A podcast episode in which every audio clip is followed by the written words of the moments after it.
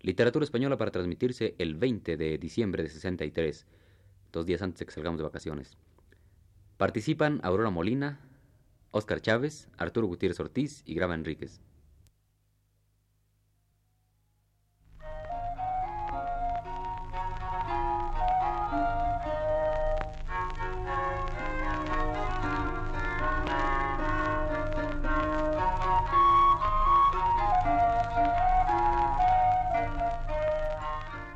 Buenas tardes, amable auditorio. Radio Universidad de México presenta Literatura Española, un programa a cargo del profesor Luis Ríos.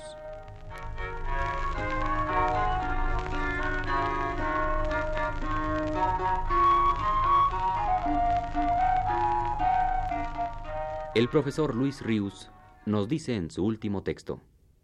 El sentimiento modernista se exalta ante una sensación, un objeto, una pasión, cuando los adivina como ya alguna vez sentidos.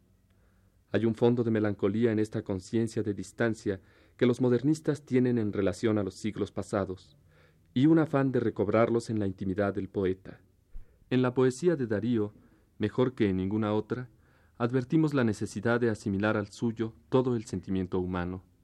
La poesía es en él la eterna posibilidad de recobrar, de revivir pasiones y bellezas remotas que yacen en el subconsciente lírico.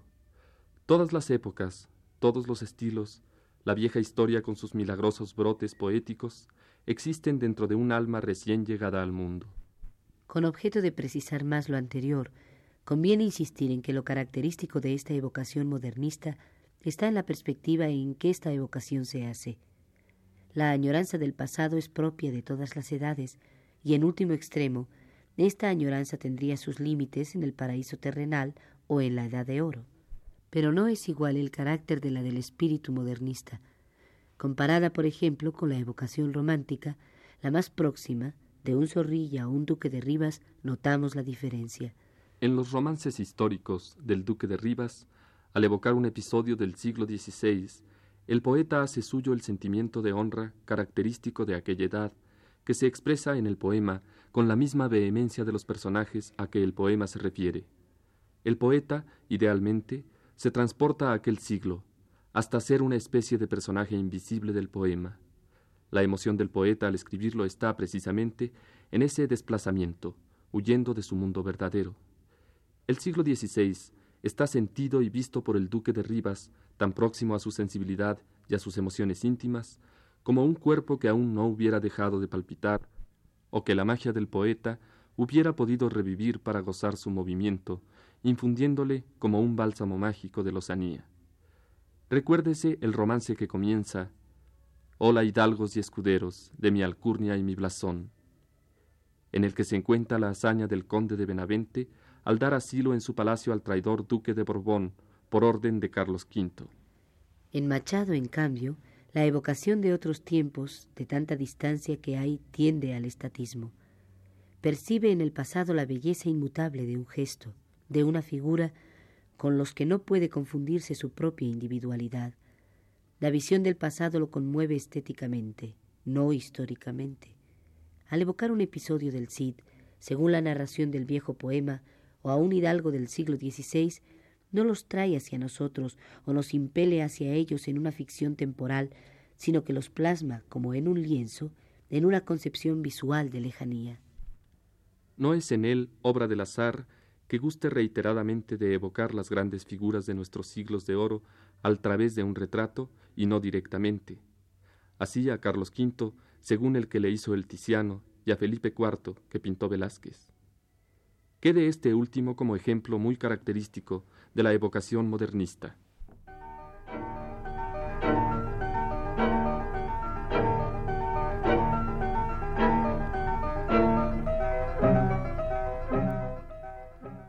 Felipe IV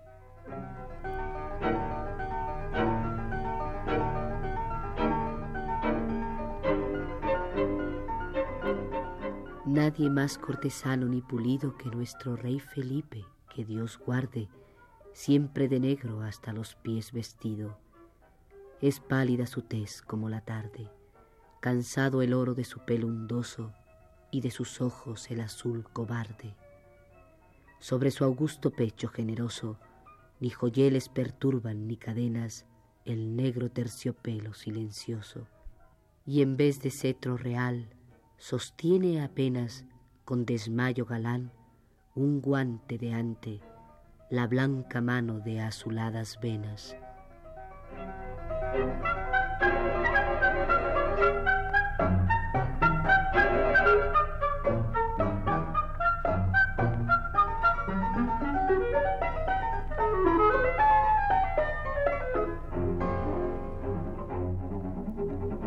En síntesis, la evocación del romanticismo está sustentada en una imposible esperanza retrospectiva, la del modernismo en una emocionada contemplación de algo que corresponde al recuerdo y que no afecta ya, estático, a su vida.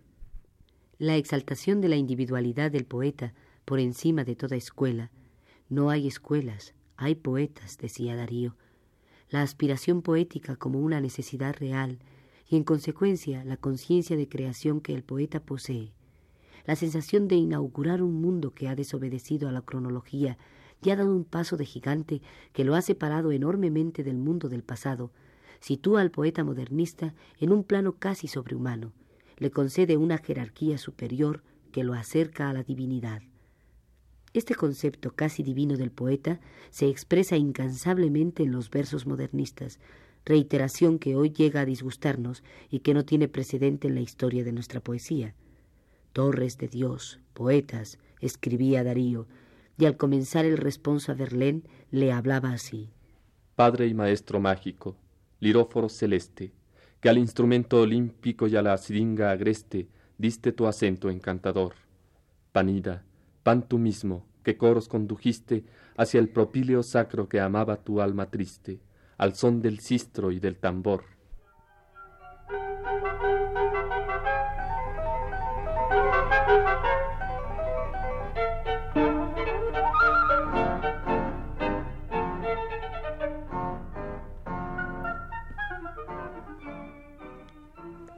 Esta elevación del poeta debe tenerse en cuenta para explicar algunos rasgos característicos de la poesía modernista.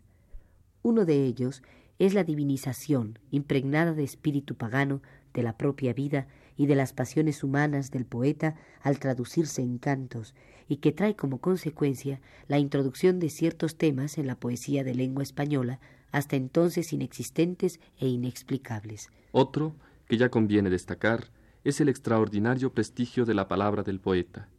Valle Inclán cita a Gautier para afirmar que por el sonido unas palabras son como diamantes, otras fosforecen, otras flotan como una neblina. Las palabras son las que ha de recrear el poeta nuevo para cumplir la misión fundamental de la poesía, la de refinar las sensaciones y acrecentarlas en el número y en la intensidad.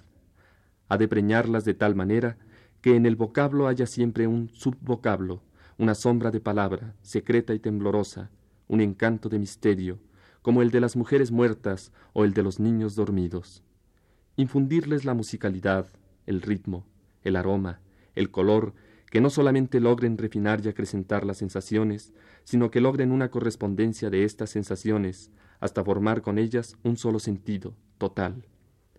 Estos cuatro versos de Baudelaire, que maravillaban a Valle Inclán, son la síntesis de tal aspiración. Oh métamorphose mystique de tous mes sens fondus en un, son fait la musique, comme sa voix fait le parfum. Oh metamorfosis mística, de todos mis sentidos fundidos en uno solo. Su aliento crea la música, como su voz crea el perfume.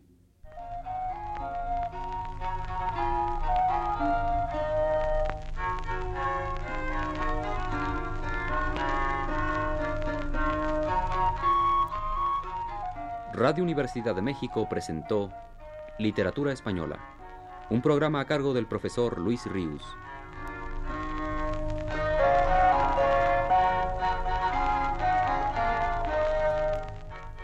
Escucharon ustedes las voces de Aurora Molina y Óscar Chávez. Agradecemos su atención y les invitamos a escuchar el siguiente programa de la serie el próximo viernes a las 18 horas. Muy buenas tardes.